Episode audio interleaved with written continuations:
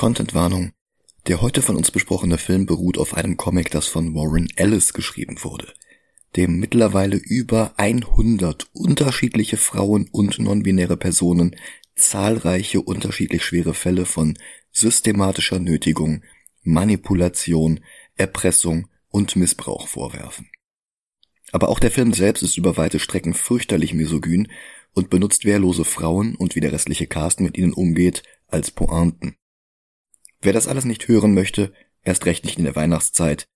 Nächste Woche machen wir mit One Piece weiter.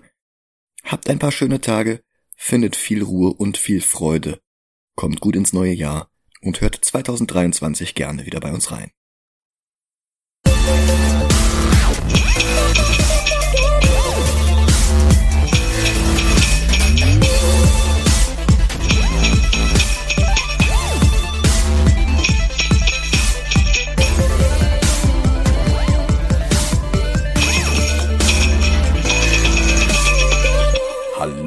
Und willkommen zu Movie Gelantes. Ho, ho, ho. Mein Name ist Michael Heide. Mein Name ist Dennis Kaut. Und frohe Weihnachten dir, Dennis, und natürlich euch allen da draußen. Ho, ho, ho. Wir versuchen ja jedes Jahr in der Weihnachtswoche einen Film zu besprechen, der in der Zeit spielt. Im ersten Jahr war das Batman Returns, im zweiten war es Iron Man 3 und im dritten Jahr Shazam. Und damit haben wir, glaube ich, auch schon alle Weihnachtsfilme zu Franchises aus den DC und Marvel Universen durch. Aber es gibt ja noch mehr auf dem Comicmarkt. Jim Lees Wildstorm zum Beispiel. Als Marvels beliebteste Zeichner 1992 Image gründeten, da hatte jeder sein eigenes Label, auch wenn es hin und wieder Crossover zwischen den einzelnen Studios gab. Todd hatte zum Beispiel McFarlane Productions, Mark Silvestri hatte Top Cow, Rob Liefeld hatte Extreme und Jim Lee hatte Aegis, das er dann erst in Hommage und dann in Wildstorm umbenannte. Die Heimat von Serien wie Wildcats, Gin 13 oder Stormwatch. 1999 verkaufte er dann aber sein komplettes Label mit allen Figuren an DC Comics. Er hatte keine Zeit und keinen Nerv mehr, um sich um den ganzen administrativen Teil zu kümmern. Er wollte lieber Comics zeichnen und mehr Zeit mit seiner Familie verbringen. Stattdessen machte er dann innerhalb von DC Karriere und hat jetzt da den ganzen administrativen Teil an der Backe. Dafür ist er jetzt auch Publisher und Chief Creative Officer.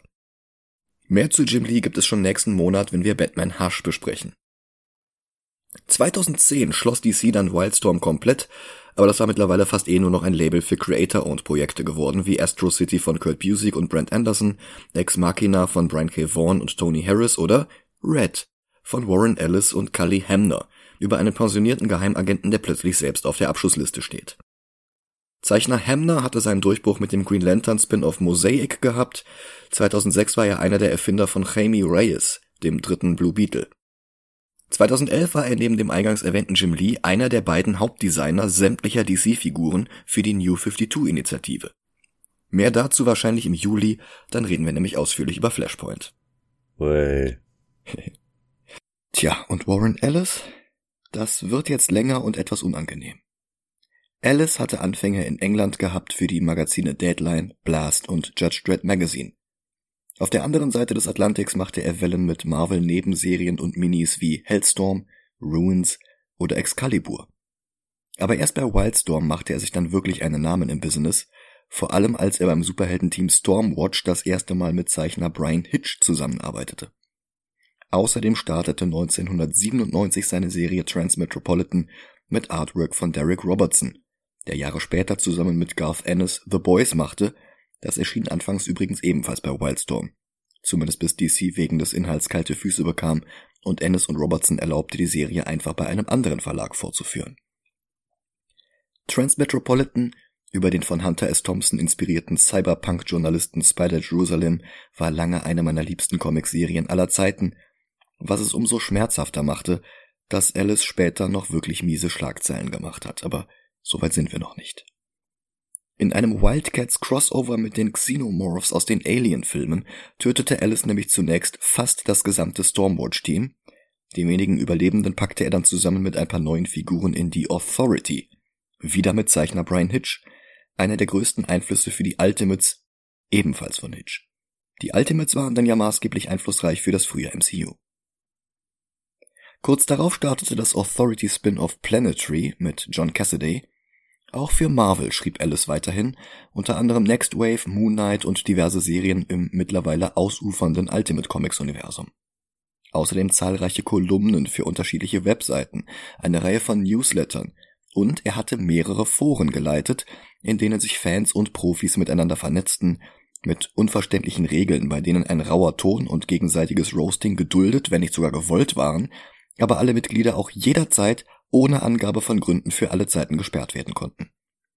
Alice selbst bezeichnete sich in der Zeit auch regelmäßig als Diktator und Overlord, als Ming the Merciless und sogar als Stalin. Aber er verhalf auch Nachwuchstalenten wie Matt Fraction, Kelly Sue DeConnick, Kieran Gillen oder Jamie McKelvey zum Durchbruch in der Comicindustrie. Eine Rolle, die ihm schnell zum ohnehin schon sehr aufgeblasenen Kopf stieg und zu einem anderen Körperteil. In dieser Zeit fing es dann nämlich auch an, dass er gezielt junge Frauen kontaktierte, außerdem non-binäre Personen, die er für Frauen hielt. Zwar war er verheiratet, aber er begann heimlich und zeitgleich Dutzende von Affären und Fernflirts mit leicht beeinflussbaren Personen, teils sogar mit Teenagern.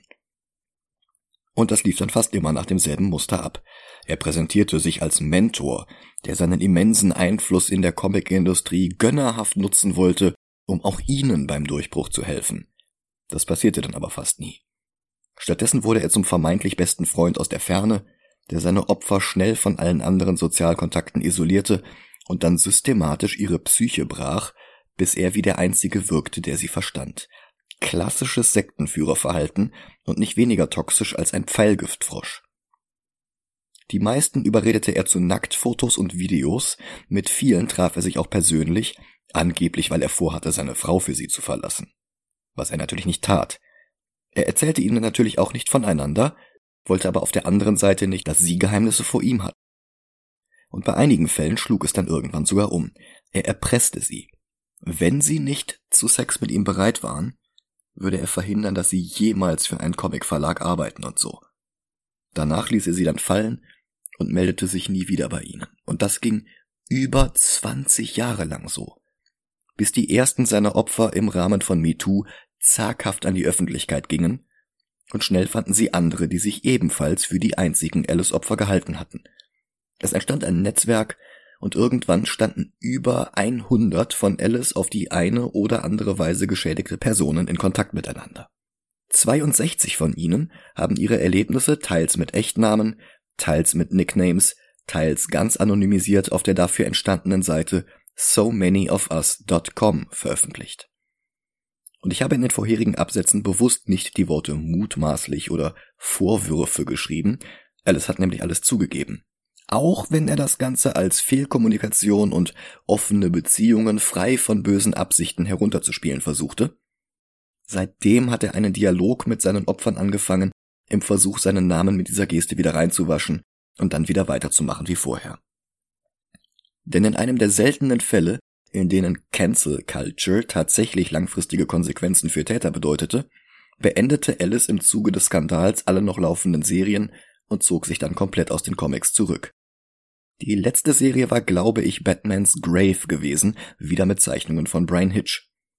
Eine weitere Batman-Serie war geplant gewesen, wurde dann aber nicht mehr umgesetzt. Für Netflix hatte er zu dem Zeitpunkt bereits vier Staffeln der Castlevania Zeichentrickserie geschrieben, aber für eine fünfte wurde er dann nicht mehr gefragt. Stattdessen soll eine Nachfolgeserie namens Castlevania Nocturne demnächst ohne seinen Einfluss kommen. Ein Jahr nach dem Skandal versuchte er dann noch, eine neue Serie bei Image zu veröffentlichen, aber die lehnten das ab. Zu dem Zeitpunkt hatte Red aber auch schon zwei Verfilmungen bekommen, die zusammen fast 350 Millionen Dollar eingespielt haben, bei 144 Millionen Budget insgesamt. Wie viel davon bei Alice und Hamner gelandet ist, darüber finde ich nichts, aber ich denke nicht, dass sie jemals im Leben wieder am Hungertuch nagen müssen. Und weil es erklärtes Ziel dieses Podcasts ist, dass wir uns nach und nach alle Comic-Verfilmungen vornehmen, müssen wir uns irgendwann auch um die beiden kümmern. Und weil der erste an Weihnachten spielt, ist das nun einmal heute der Fall. Regisseur beim ersten Teil war der Stuttgarter Robert Schwentke, der nach ein paar Tatorten Kinoerfolge mit dem Thriller Tattoo und der Komödie Eierdiebe hatte, dann aber keinen dritten Film in Deutschland finanziert bekam. Er ging also nach Hollywood und drehte mit Jodie Foster ein Remake von Hitchcocks Eine Dame verschwindet, bloß dass die Handlung für Flight Plan von einem Zug in ein Flugzeug verlegt wurde. Das war erfolgreich genug, dass Schwentke dann Red verfilmen konnte mit einem wirklich beeindruckenden Cast. Bruce Willis, Morgan Freeman, Helen Mirren, John Malkovich, Carl Urban, Richard Dreyfuss und sogar Ernest Borgnine in einer seiner letzten Rollen. Ich habe den mal gesehen, ist sehr lange her, und der war okay, wenn ich mich richtig erinnere. Ich frisch das jetzt aber auch nochmal auf. Ich habe noch nie von diesem Film gehört. Okay. Ja, dann ähm, guck ihn dir mal an. Ja, Bis gleich. bis gleich.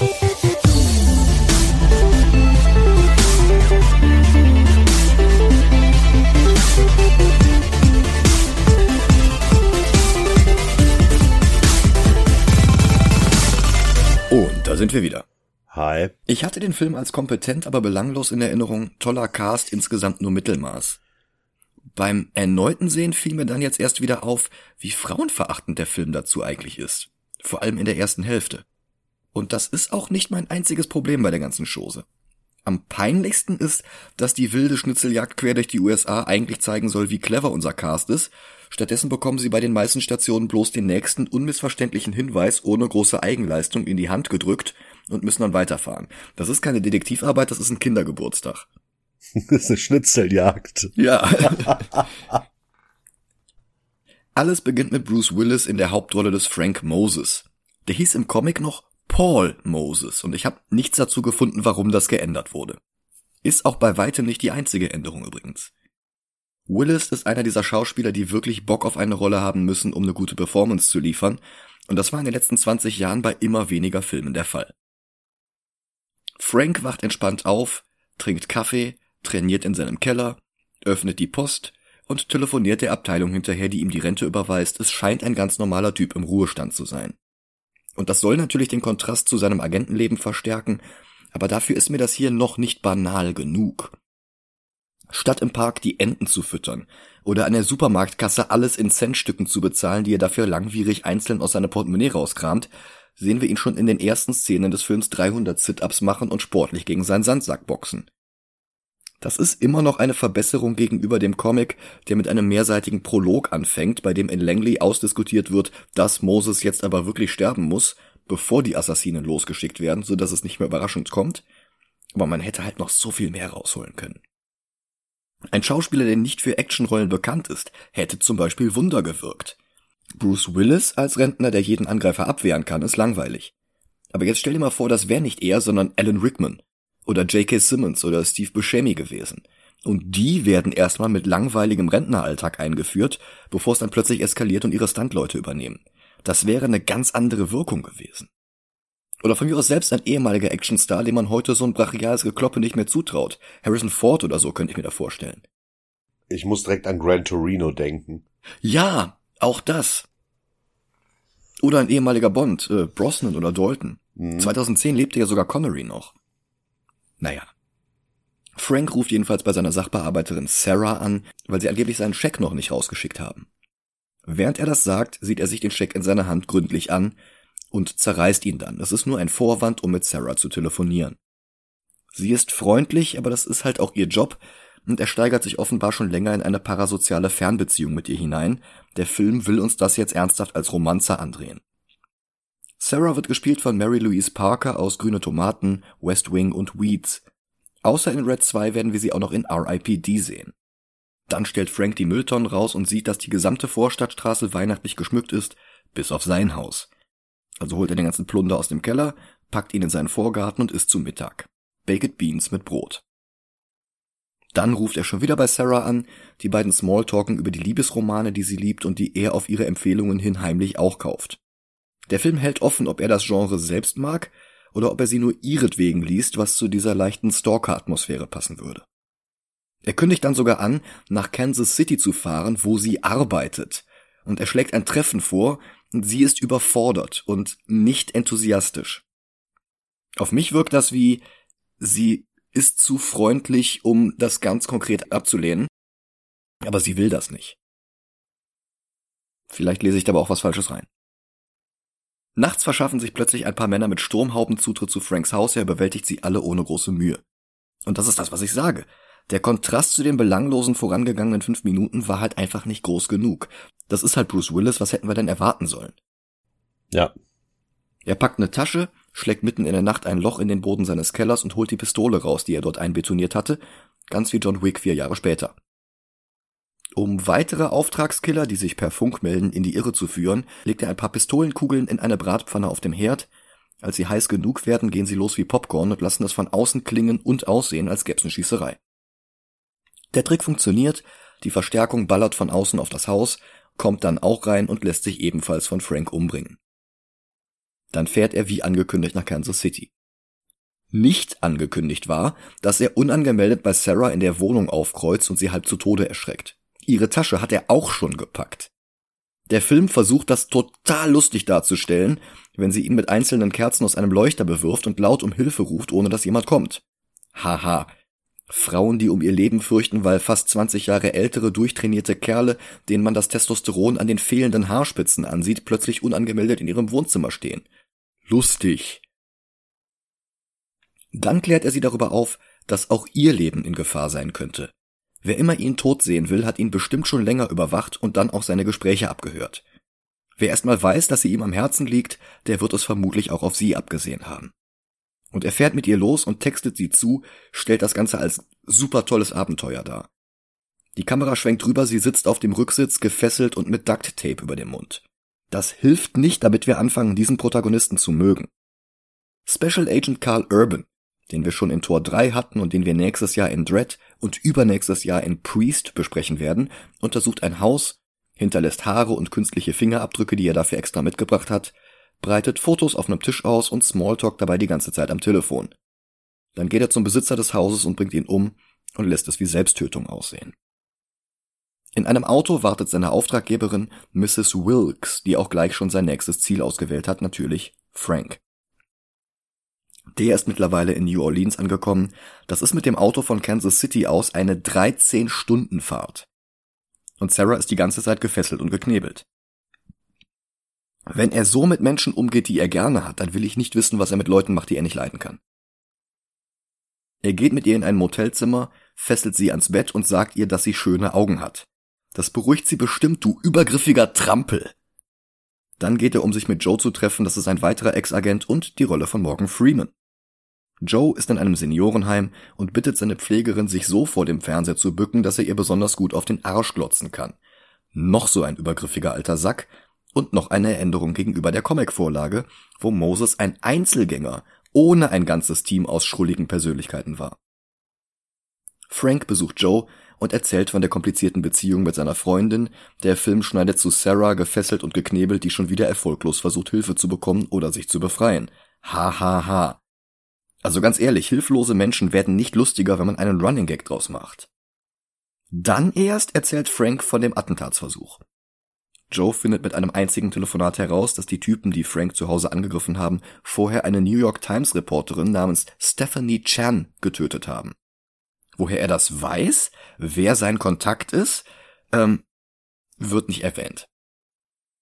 Carl Urban untersucht in der Zwischenzeit in einem Flugzeug den Inhalt von Franks Papierkörben, Dabei findet er dann auch den zerrissenen Scheck. Er geht Franks Telefonverbindungen durch und dann stellt er erst fest, dass Frank ständig Sarah anruft. Die schafft es jetzt endlich, das Bett zu zerbrechen, an das sie gefesselt war und sich zu befreien. Sie ruft die Polizei, aber Urban kriegt das vom Flugzeug aus mit und schickt jemanden, um sie abzufangen. Der Polizist wirft sie grob gegen sein Auto und spritzt ihr ein Betäubungsmittel. Frank taucht hinter ihm auf, überwältigt den Kopf und das ging nicht bevor der Sarah unter Drogen gesetzt hat. Dann packt er sie in das Polizeiauto und fährt damit los. Sie bemerkt sogar, dass sie unter Einfluss des Mittels nicht zurechnungsfähig ist, kann sich aber nicht bremsen und flirtet jetzt mit ihrem Entführer. Dann werden sie auch schon von Carl Urban gerammt, der von seinem Flugzeug aus anscheinend hierhin teleportiert ist, obwohl er ursprünglich ganz woanders hingeflogen war. Frank steigt während der Fahrt aus, sein Wagen mit Sarah drin schlingert, er schießt Carl Urban die Windschutzscheibe kaputt und benutzt dann das Funkgerät im Polizeiwagen, um der Zentrale Urban als Verdächtigen in einem Polizistenmord zu beschreiben. Woraufhin Urban innerhalb von Sekunden von weiteren Cops umzingelt ist. Dann taucht auch bei Joe ein Mann mit Pistole auf.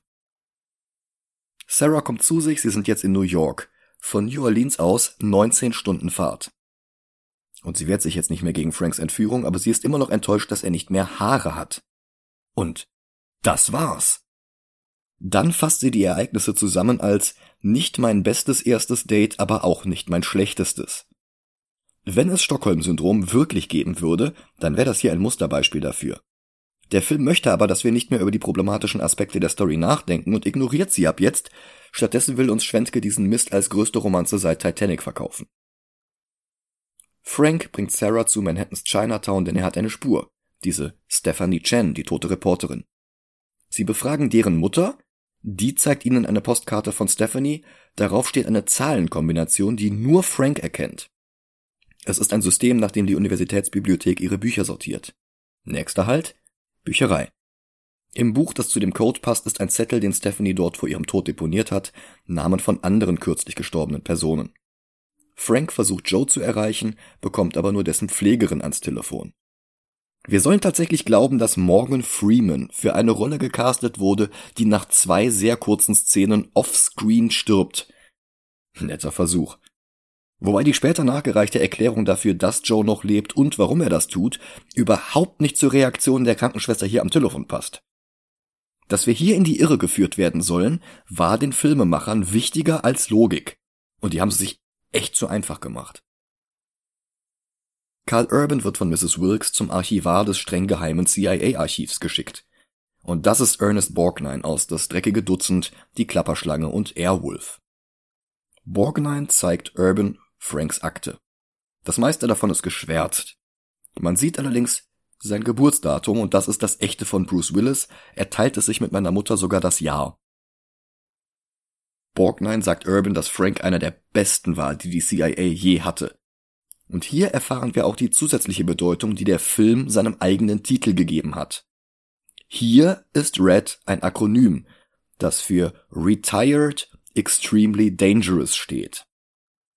Der Comic hieß einfach nur Red, weil ehemalige CIA-Agenten in Rot und Grün unterteilt wurden. Grüne wurden in Ruhe gelassen, wer auf Rot gesetzt wird, stellt eine Gefahr für die CIA dar, was einem Todesurteil gleichkommt. Tatsächlich kommt der Befehl im Comic auch vom Chef der CIA selbst, weil Moses im Laufe seiner Karriere zu viele dreckige Geheimnisse erfahren hat.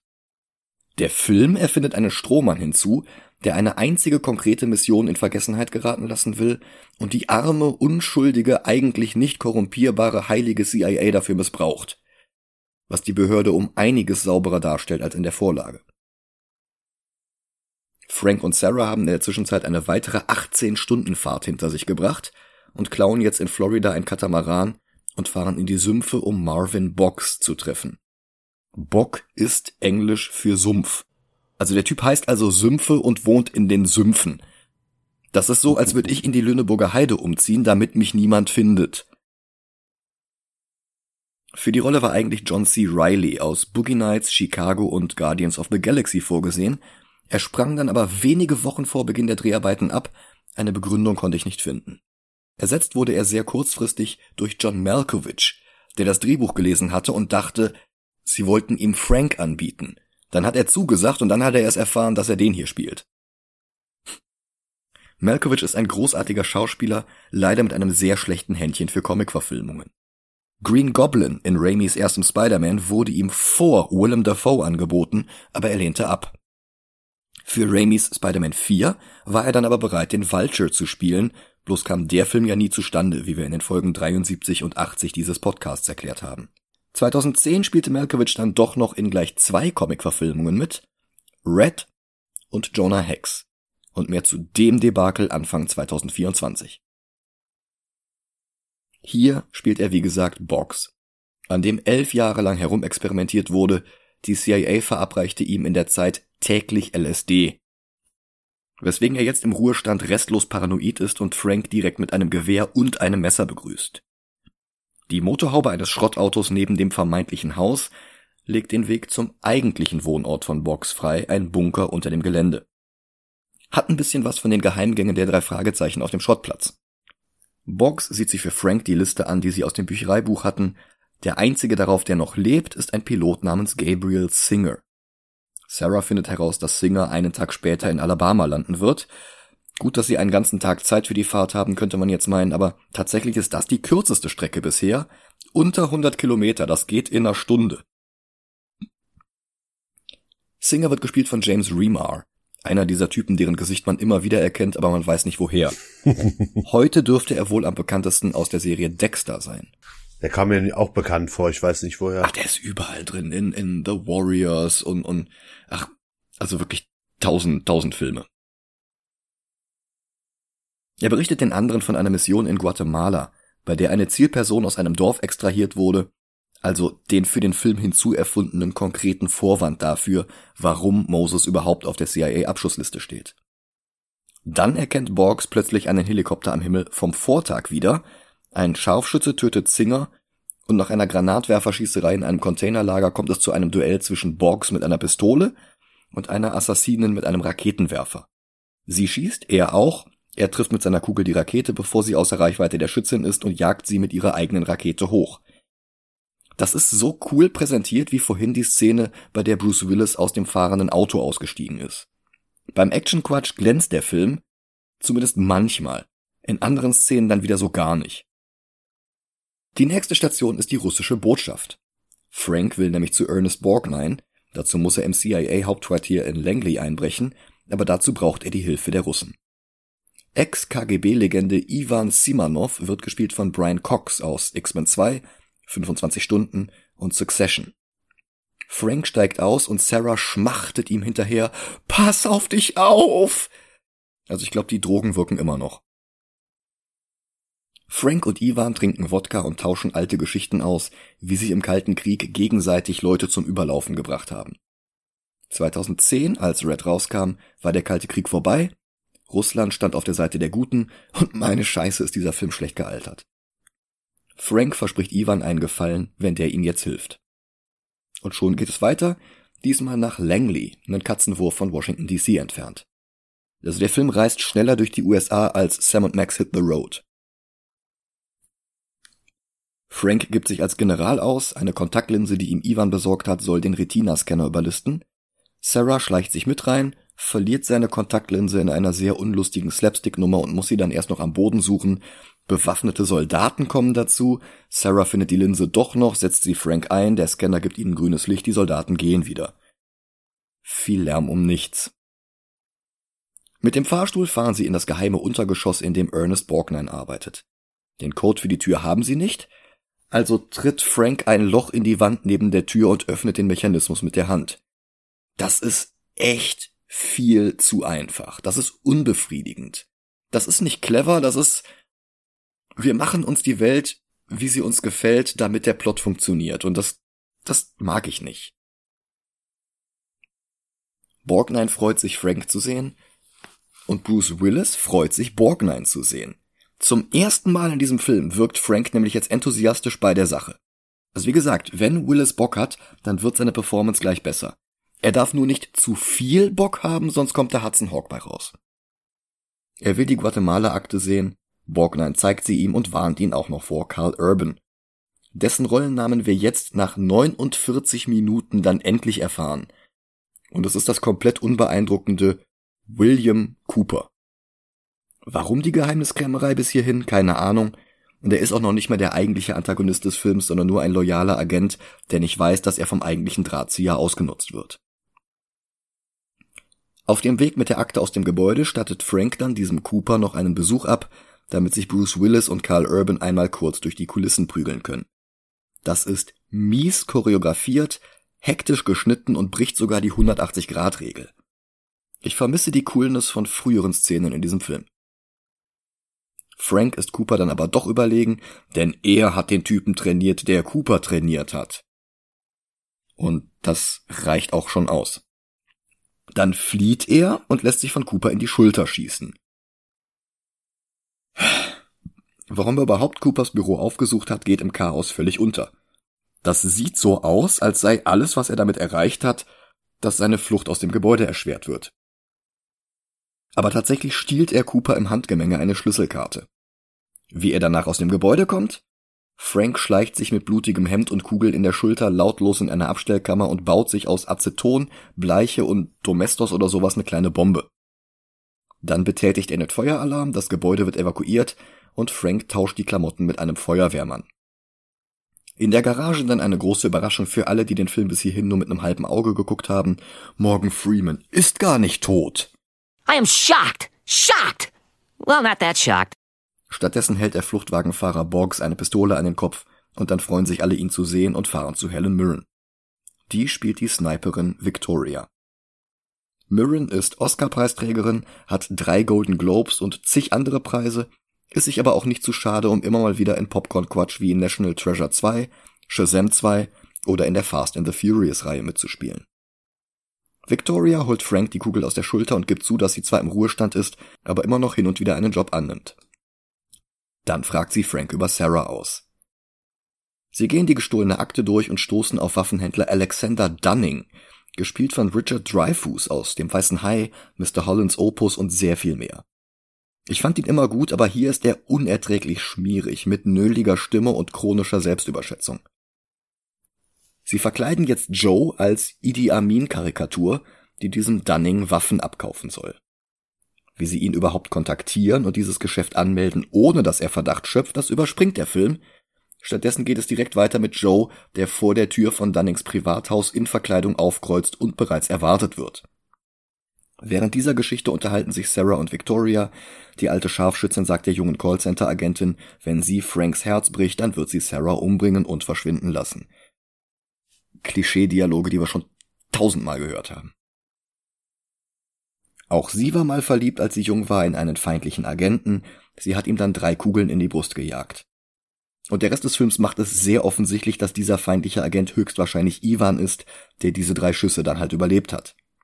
Und wahrscheinlich ist es Zufall, aber Mirren wurde in London geboren als Helen Lydia Mironov. Ihr Vater war Russe. Und Brian Cox ist Brite mit schottischen und irischen Vorfahren.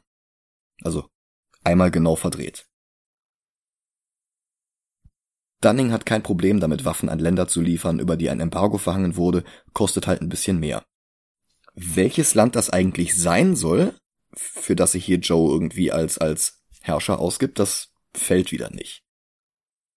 Nachdem der Film jedenfalls klargestellt hat, dass Dunning ein Arschloch ist, dürfen Frank und Marvin dazukommen, Dunning überwältigen und foltern.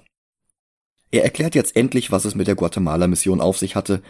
Sie haben den Sohn eines Senators aus Guatemala rausgeholt, wo er im Blutrausch ein ganzes Dorf niedergemetzelt hat. Und damit haben sie ihn davor bewahrt, für dieses Kriegsverbrechen vor Gericht gestellt zu werden.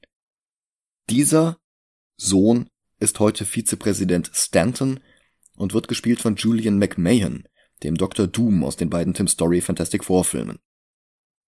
Dieser Stanton hat gute Chancen, bei der nächsten Wahl selbst Präsident zu werden, aber dazu müssen jetzt alle, die von seinen Kriegsverbrechen wissen, beseitigt werden. Dann die Überraschung, Carl Urban ist auch da, mit einem ganzen Trupp an Soldaten. Er hatte einen Tipp bekommen und verlangt jetzt, dass Frank und seine Leute rauskommen und sich ergeben, das könnte natürlich als Paranoia-Futter benutzt werden, damit das Rentnerensemble überlegt, wer von ihnen der Verräter sein könnte. Aber die Drehbuchautoren wussten zu dem Zeitpunkt natürlich schon, dass Dunning der eigentliche Schurke dieses Films ist und Urban selbst kontaktiert hatte, bevor Joe auch nur seine Warlord-Verkleidung angezogen hatte. Und darum kommen die Rentner überhaupt nicht drauf, dass der Tipp von einem von ihnen kommen könnte. Außerdem kommen sie nicht drauf, dass sie sich ergeben könnten. Aber die Plotwillkür entscheidet jetzt, dass sie nur dann fliehen können, wenn sie einen aus der Runde sterben lassen. Weil Joe sowieso Krebs hat, fällt jetzt die Entscheidung leicht. Und so tritt Morgan Freeman verkleidet als Bruce Willis vor die Tür und fängt sich eine Kugel ein, aber noch nicht mal von Carl Urban, sondern von Victoria. Hä? Die drückt doch gar nicht ab. Wie die drückt nicht ab? Das ist nicht sie, sie erschießt den nicht. Dann habe ich die Szene völlig falsch gelesen. Es wundern sich alle, woher der Schuss kommt. Ja, ich hatte das so gedeutet, dass Carl Urban sich wundert, woher der Schuss kommt, weil sie ihn erschossen hat. Nee. Okay. Äh, ich guck grad mal. Ja, danke. Five minutes later. Nö, es wird gar nicht aufgeklärt, woher der Schuss kommt. Also sie ist es nicht? Hier, komm mal bei mir bei Discord in den Stream. So, du siehst, oder? Ja, ja, ich sehe. Ach, sie hat ihr Gewehr auf Carl Urban gerichtet. Ne, also. Aber wer hat denn dann geschossen? Keine Ahnung, das wird nicht aufgeklärt. Aber sie ist es halt nicht. Ja. Ich dachte, das sage ich mal kurz. Ja, ja. Urban ist überrascht, untersucht die Leiche und muss dazu aus seiner Deckung, woraufhin Victoria jetzt auf ihn schießt, während sich Frank und Marvin über den grundlos unbewachten Hinterausgang aus dem Haus schleichen und von Ivan abgeholt werden können. Ich meine, Urban ist hier mit genug Leuten angekommen, um das Anwesen großzügig einzukreisen, aber jetzt stehen plötzlich alle auf der Vorderseite. Dann hätte Joe sich auch nicht opfern müssen. Also ich finde das völlig haarsträubend. Ja. Dann wird Sarah schon wieder entführt, diesmal von den Bösen, und muss von ihrem ersten Entführer gerettet werden.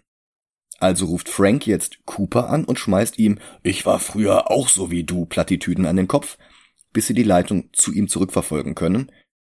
Plot Twist. Er ruft von Coopers eigenem Haus an. Und hier gibt es dann auch noch kurz einen Weihnachtsbaum zu sehen, obwohl der Film ansonsten vergessen hat, dass er an Weihnachten spielt. Cooper eilt nach Hause, findet Frank aber nicht, nur die Guatemala-Akte und seine Schlüsselkarte, aber auch das geht schon wieder in der Hektik unter. Cooper fährt wieder zurück zu Sarah, zeigt ihr die Akte und fragt, wo Frank die her hat. Dabei war er selbst an dem Tag anwesend, an dem Frank ins CIA-Hauptquartier eingebrochen war, um sie zu klauen. Dieses Verhör ergibt gar keinen Sinn. Das ist nur hier, damit sie jetzt Cooper damit drohen kann, dass Frank ihn fertig machen wird, weil sie jetzt mittlerweile so auf Franks Seite steht. Dr. Doom gibt heute eine Wahlkampfveranstaltung in Chicago, gedreht in Toronto. Also infiltriert Franks Team das Hotel und das ist schon wieder viel zu leicht. Ja, das sind CIA-Agenten, aber wie das im Detail aussieht, überspringt das Skript, es ist immerhin ein Actionfilm und kein intelligenter Heist-Movie. Victoria schleicht sich einfach mit einer Einladung unter einem falschen Namen auf die Gala. John Malkovich verkleidet sich als Page gibt ihr eine Sprühdose, die er irgendwie durch die Security geschmuggelt hat, was natürlich an In the Line of Fire erinnert, wo Malkovich ebenfalls eine Waffe durch die Security schmuggelte, um den Präsidenten zu erschießen. Auch in dem Film gab es eine Wahlkampfveranstaltung in Chicago. Allerdings war Malkovich ja auch erst unmittelbar vor Beginn der Dreharbeiten zum Projekt dazugestoßen, das scheint also Zufall zu sein. Victoria tanzt mit Ivan, der auch irgendwie reingekommen ist. Wie? Verrät der Film nicht? und sie gibt ihm dann umständlich die Sprühdose, denn wenn Malkovich ihm das Teil direkt gegeben hätte, was sinnvoller gewesen wäre, dann hätten Victoria und Ivan jetzt nicht flirten können. Ivan versprüht etwas Gas aus der Dose und löst dann eine Massenpanik und einen Feueralarm aus. Stanton, also Dr. Doom, wird begleitet von Bodyguards zum Parkhaus gebracht, aber Victoria wartet dort schon mit einem Maschinengewehr. Wo sie das jetzt wieder herhaben, ohne dass es jemand bemerkt hätte, wie sie es in die Tiefgarage bringen, das wird alles wieder nicht beantwortet. Stattdessen gibt's jetzt einfach eine viel zu lange Schießerei. Ivan jagt eine Autobombe hoch, noch mehr Schüsse, noch mehr Schüsse. Victoria wird in der Hüfte getroffen und sagt Boggs, er soll sie zurücklassen. Dafür, dass ihr Hüftgelenk zertrümmert ist, kann sie allerdings auch noch sehr gut alleine stehen und sogar laufen. Dann kommt Ivan und hilft ihr raus, und sie klauen auch noch den Leia-Han-Dialog aus Empire Strikes Back. I love you. I know. Noch ein Ablenkungsmanöver. Borgs rennt mit einem Dynamitgurt auf Stanton zu, mit einer Uhr dran, die sogar Flavor Flav ein bisschen übertrieben groß finden würde. Stanton springt so eilig in seine Limousine, dass Cooper nicht mehr mit einsteigen kann. Und am Steuer sitzt natürlich Frank. Dr. Doom gibt alles zu. Er vermutet, dass Frank Rache will, aber darum geht es ihm nicht. Er will Doom gegen Sarah tauschen. Beim Geiselaustausch taucht dann aber plötzlich Waffenhändler Dunning auf. Dr. Doom sagt, dass der hinter der ganzen Geschichte steckt. Von Anfang an schon. Dunning erschießt ihn, den Präsidentschaftskandidaten, den er ins Amt heben wollte. Frank lässt seine Waffe fallen und Dunning sagt Cooper, dass er Frank festnehmen soll und es so aussehen lassen soll, als hätte Frank den Vizepräsidenten erschossen. Wenn sich Cooper darauf einlässt, dann wird er über Nacht sofort von Dunning zum Chef der CIA befördert, weil Bürokratie so funktioniert. Aber Cooper hat jetzt einen Sinneswandel, gibt Frank den Schlüssel für seine Handschellen, erschießt Wilkes, Frank killt Dunning, Victoria, Ivan und Marvin kommen jetzt auch noch dazu. Aber Ivan fordert jetzt noch den Gefallen ein, den Frank ihm schuldet, Schnitt zu Frank und Marvin, die mit einer Schubkarre aus Moldawien fliehen. Marvin trägt Frauenkleidung und sie werden von Hunderten von Soldaten verfolgt, weil sie gerade eine Nuklearwaffe gestohlen haben, um sie an die Russen auszuhändigen. Und der Nachspann setzt ein. Das sind ein paar vereinzelte nette Ideen und ein paar wirklich coole Einzelmomente drin. Ansonsten werden hier einfach nur der Reihe nach Schauplätze im Zeitraffer abgeklappert. Alles sehr vorhersehbar. Und alles, was der Film eigentlich erklären müsste, wird kommentarlos übersprungen. Und wie Willis mit Mary Louise Parker umgeht, das zieht das Ganze noch weiter nach unten. Der Cast und die Rentner müssen noch mal ran Prämisse haben jedenfalls deutlich mehr verdient als diese unlogische und unlustige Klischeeparade. Naheliegender Vergleich ist wohl am ehesten The Losers, der sitzt bei uns aktuell auf Platz 64. Ja. Aber Losers hat deutlich weniger Längen, weniger Klischees und weniger Misogynie. Also würde ich ein ganzes Stück nach unten gehen. Also unter Losers sehe ich auf jeden Fall. Ja, die Frage ist, wie weit unter Losers? Ähm,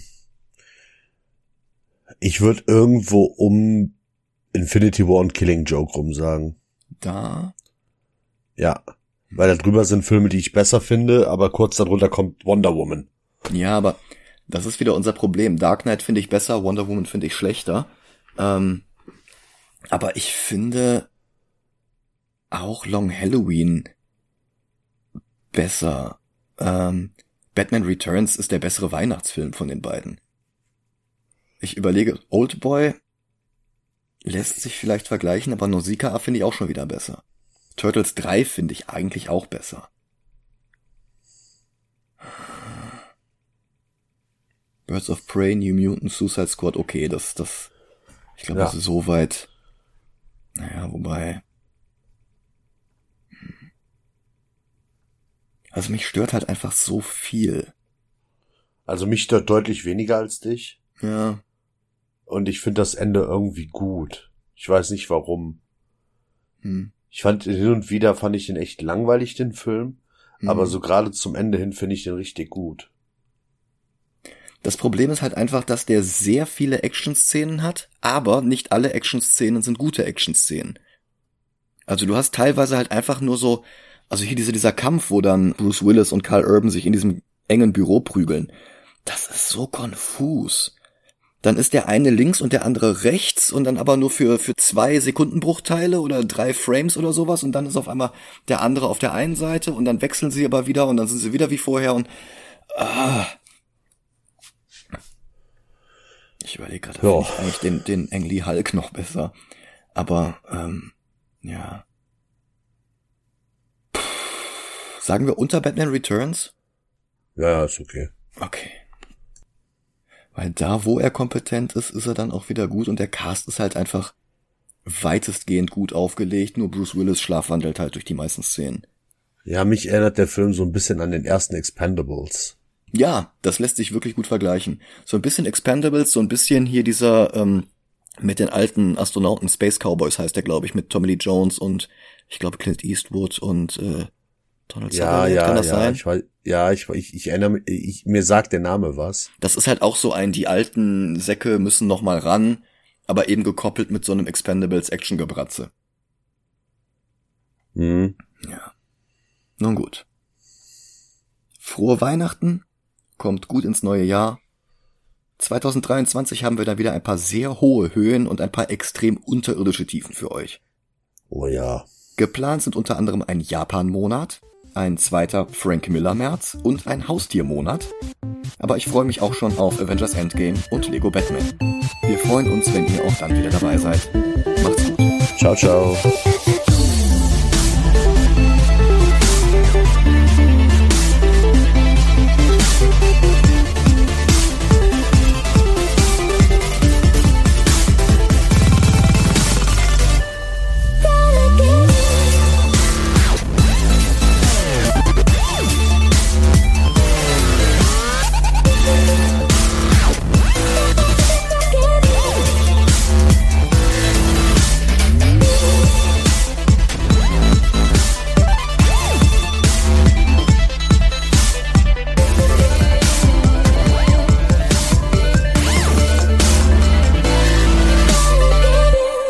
Wir demnächst mal ein Ranking machen Und zwar Filme, in denen Bruce Willis mitspielt, in denen es einen Charakter namens Marvin gibt. Äh, wie viele gibt's denn da sonst noch? Also wenn ich mich richtig, richtig erinnere, komme ich auf drei. Da gibt's bestimmt noch mehr. Echt? Was denn noch? Heißt nicht einer bei Pulp Fiction so? Klingt nicht völlig falsch, aber ich weiß jetzt gerade nicht, wer. Und das andere, Sin City? Ach so, ja, Marv, natürlich, klar. Ja, Phil Lamar, das ist der, der, der, ähm, der Sprecher von Jon Stewart in Justice League Unlimited. Der ist ganz Ah. am Anfang in dieser Hamburger-Szene mit dabei, aber es ist keine wichtige Figur, deswegen hatte ich den jetzt nicht sofort auf dem Schirm. Okay. Aber ja, hast recht. Ja, gibt's bestimmt noch mehr. Äh, möglich, ja.